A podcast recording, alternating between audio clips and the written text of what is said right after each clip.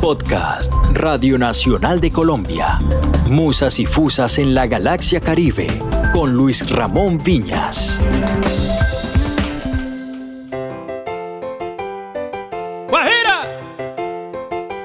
Bienvenidos a Musas y Fusas en la Galaxia Caribe.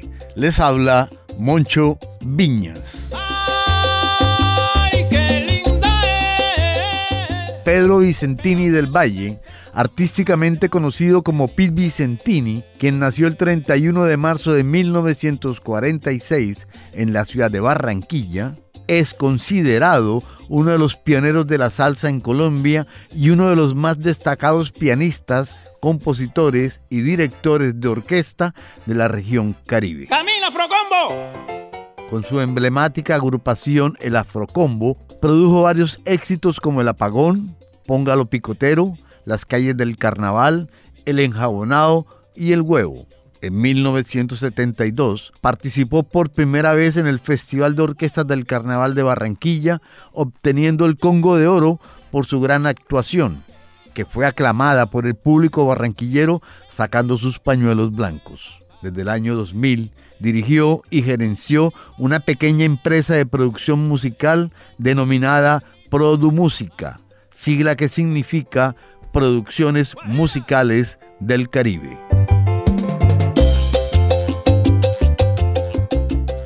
El maestro Pete Vicentini, después de dos aplazamientos por problemas de salud, nos concedió la entrevista que escucharemos a continuación el pasado 25 de marzo, antes de su fallecimiento, acaecido el 24 de abril de este 2021.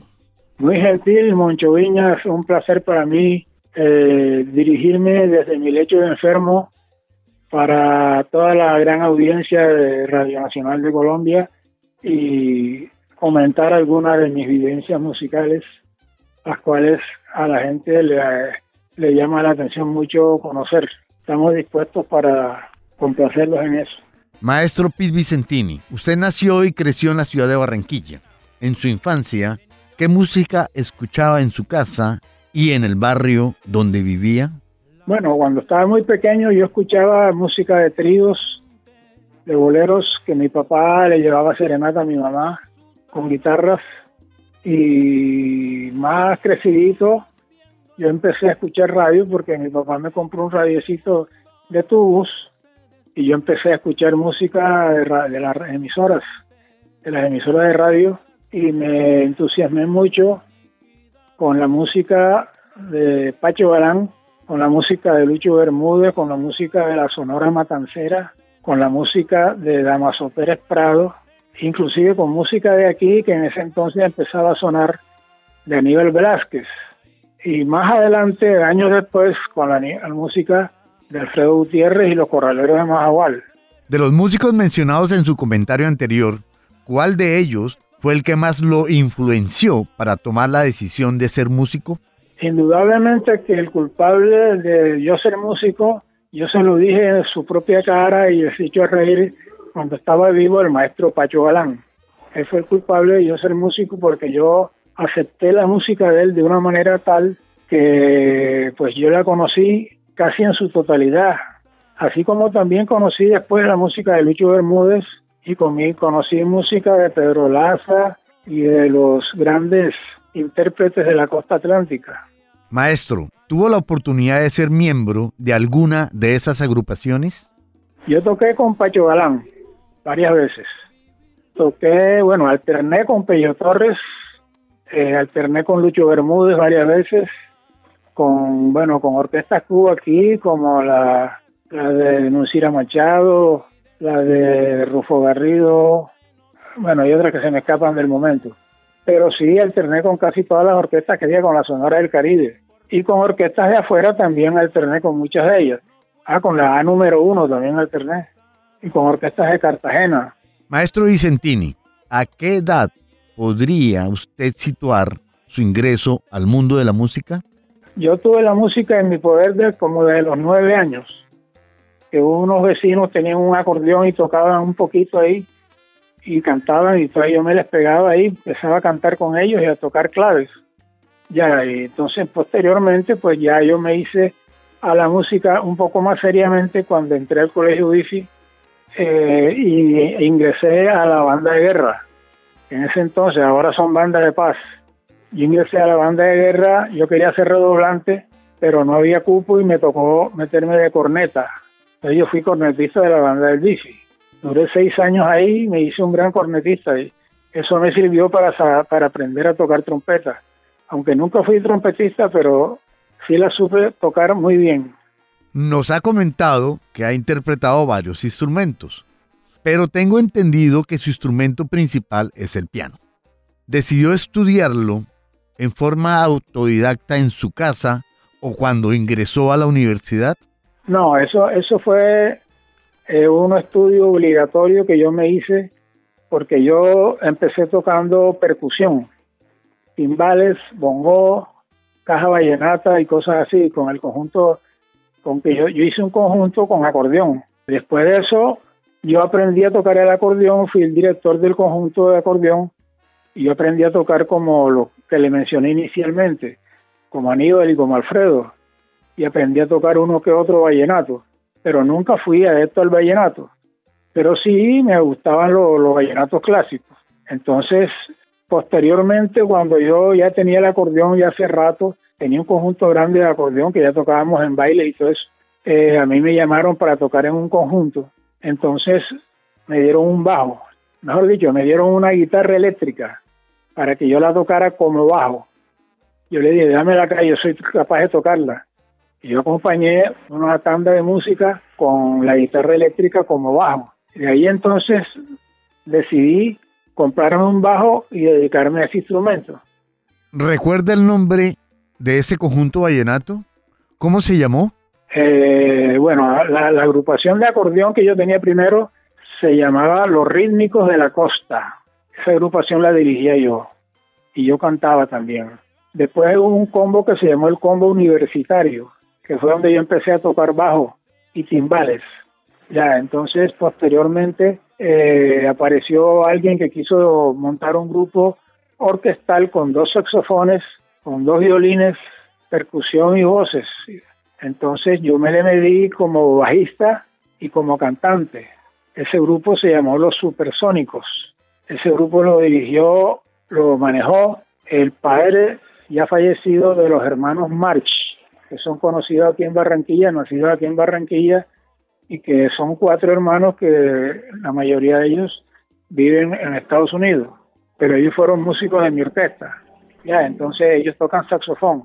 Entonces yo pues dirigí el grupo Los Supersónicos, con ese grupo fuimos a Bogotá, a la Orquídea Plata Phillips, y hicimos algún recorrido aquí en la ciudad.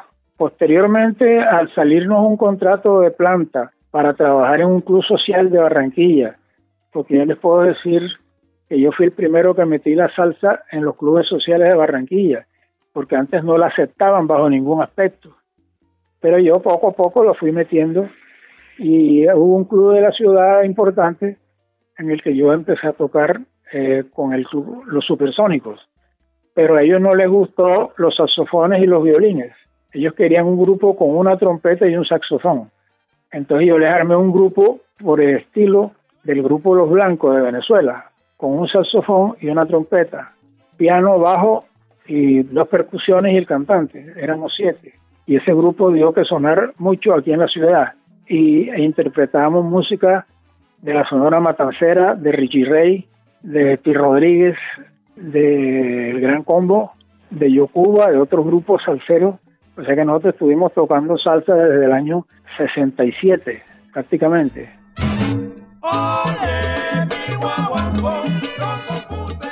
Después de ese recorrido, usted emprende la creación de su agrupación más emblemática.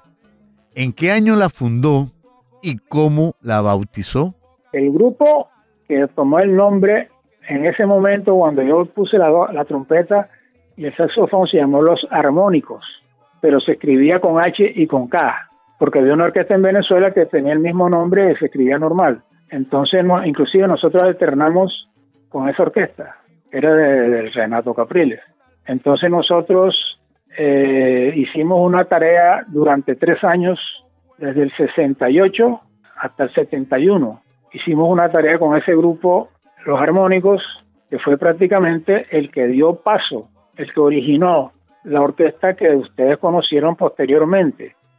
Que esa orquesta, debido a un contrato de grabación que me ofreció una empresa de Medellín, me dieron eh, un contrato para grabar dos long plays, pero no querían el nombre de los armónicos. Entonces me pidieron que le cambiara el nombre. Entonces yo viendo la moda afro que había en esa época y que el gran combo estaba de moda y varios combos, el combo Johnny Ventura, entonces yo le puse el afro combo. El afro combo fue el nombre comercial que le establecimos a mi orquesta y así se quedó hasta el sol de hoy. Maestro Pete Vicentini, ¿cuál fue la primera producción discográfica con su agrupación El Afrocombo? La empresa que me contrató me, me propuso eh, primero dos long play primero, pero hubo un long play en el cual me mandó dos temas de ellos que ellos tenían ahí guardados. Un tema era una salsa de un panameño que se llama como es Félix Martínez, pero él vive en el Perú, él hizo un grupo allá y ese tema se llama El Huevo. Ese fue el éxito grande que tuvimos nosotros en nuestra historia salsera, que fue el primer disco que grabamos y fue el, el, exitazo. Y también nos mandaron el tema Oye, ¿cómo va de Tito Puente con Santana? Esos dos temas, nosotros lo grabamos un 45 y después sacamos el long play con todas las canciones de nosotros, incluyendo esos dos temas. Ese fue el primer long play que nosotros hicimos. Los demás temas eran de nosotros, música nuestra. O sea, nosotros fuimos los primeros en Colombia que grabamos salsa nuestra, compuesta por nosotros. Temas como Pan con Salsa, que es el nombre del primer long play, ese es un tema de salsa de mi autoría. Y otros temas más. Mira Muñeco, que es del difunto Jackie Carazo. Ven rico, qué rico es mamá. Maestro, ¿qué otras grabaciones realizó con el Afrocombo? El segundo long play se hizo a la usanza del primero, pero con un poco más de modernismo. Ya, ellos, la empresa me mandó dos temas también, o tres creo que fueron. Me mandó un tema que se llamaba El Mensajero, que era de Bobby Valentín. Pero nosotros, ellos quisieron que yo le pusiera, eso tiene un coro que dice, El Mensajero llegó tocando salsa y guaguanco. Entonces yo le puse, El Afro Combo llegó tocando salsa y guaguanco.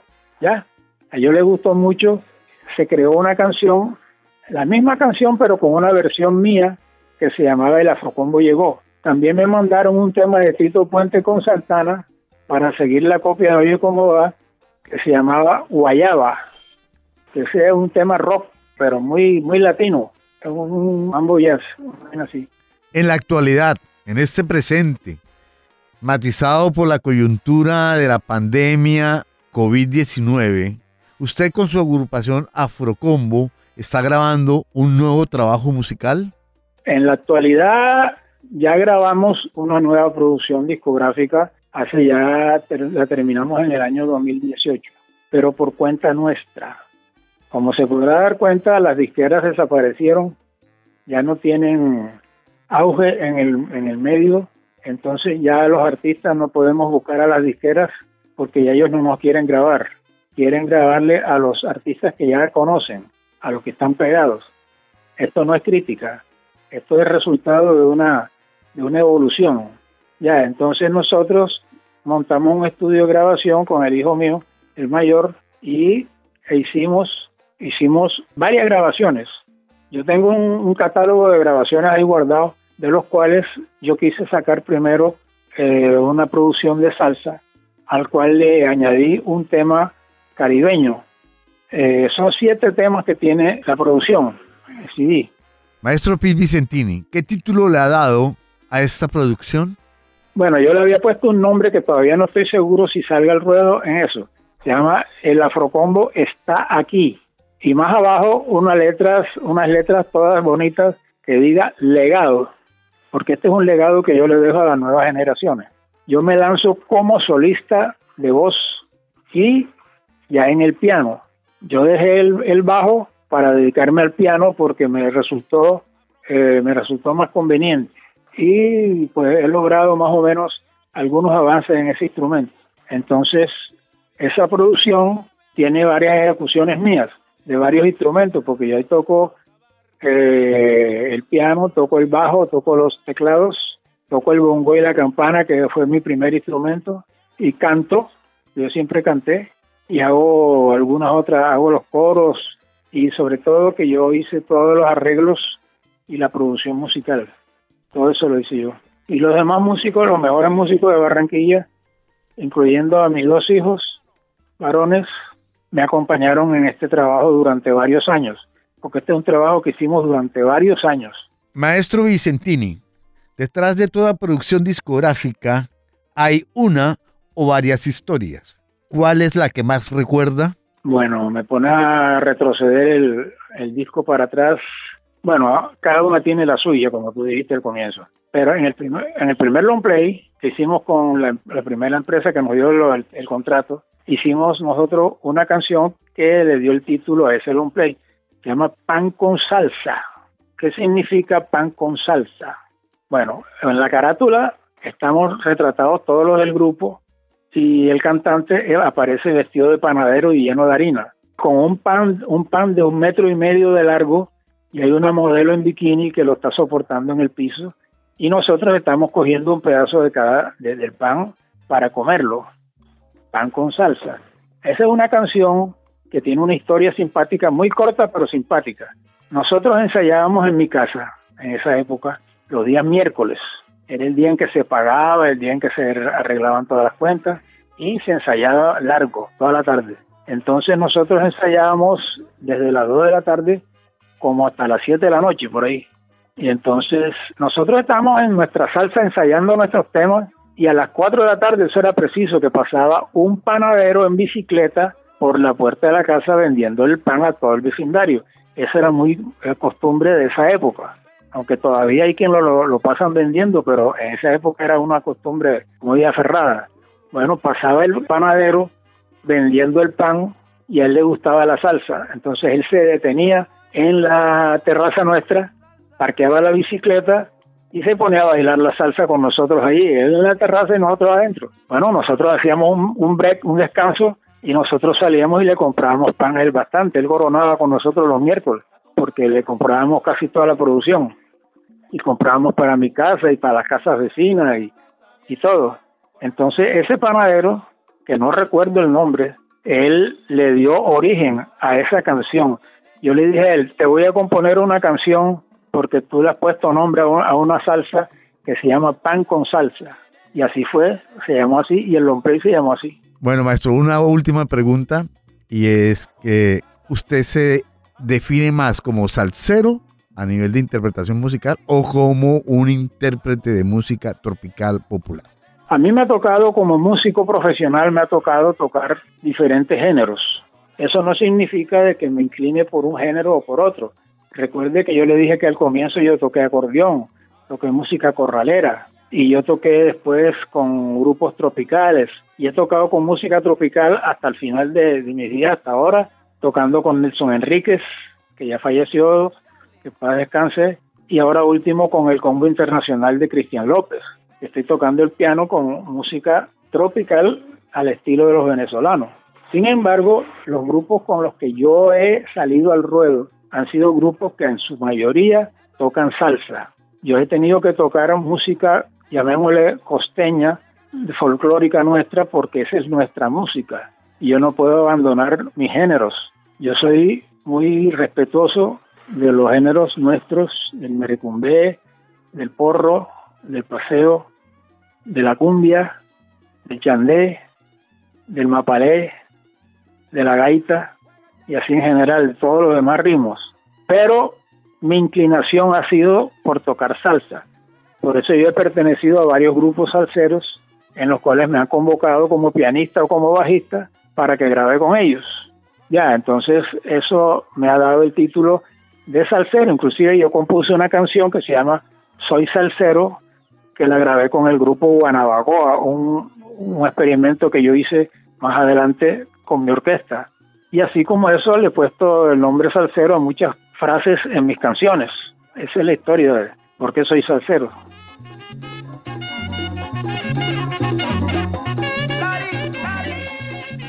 Al maestro Pete Vicentini, quien ahora se encuentra deleitando con las melodiosas notas de su piano el mundo celestial y que desde allá seguramente nos estará escuchando, le decimos muchas, pero muchas gracias por su tiempo y por habernos concedido la anterior entrevista. Gracias a usted por tanta amabilidad y para todos los que están allá en la emisora laborando en pos de la música colombiana, porque es lo más importante que puede existir en este momento. Gracias y que tengan felicidades.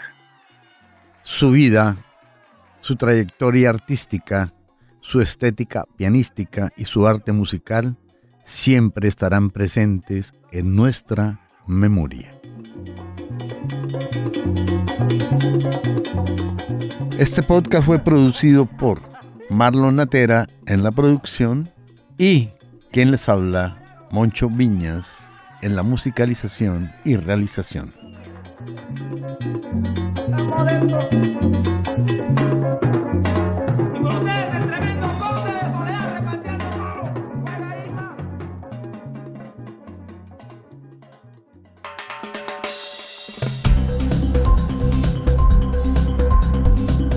Este fue un podcast de Radio Nacional de Colombia.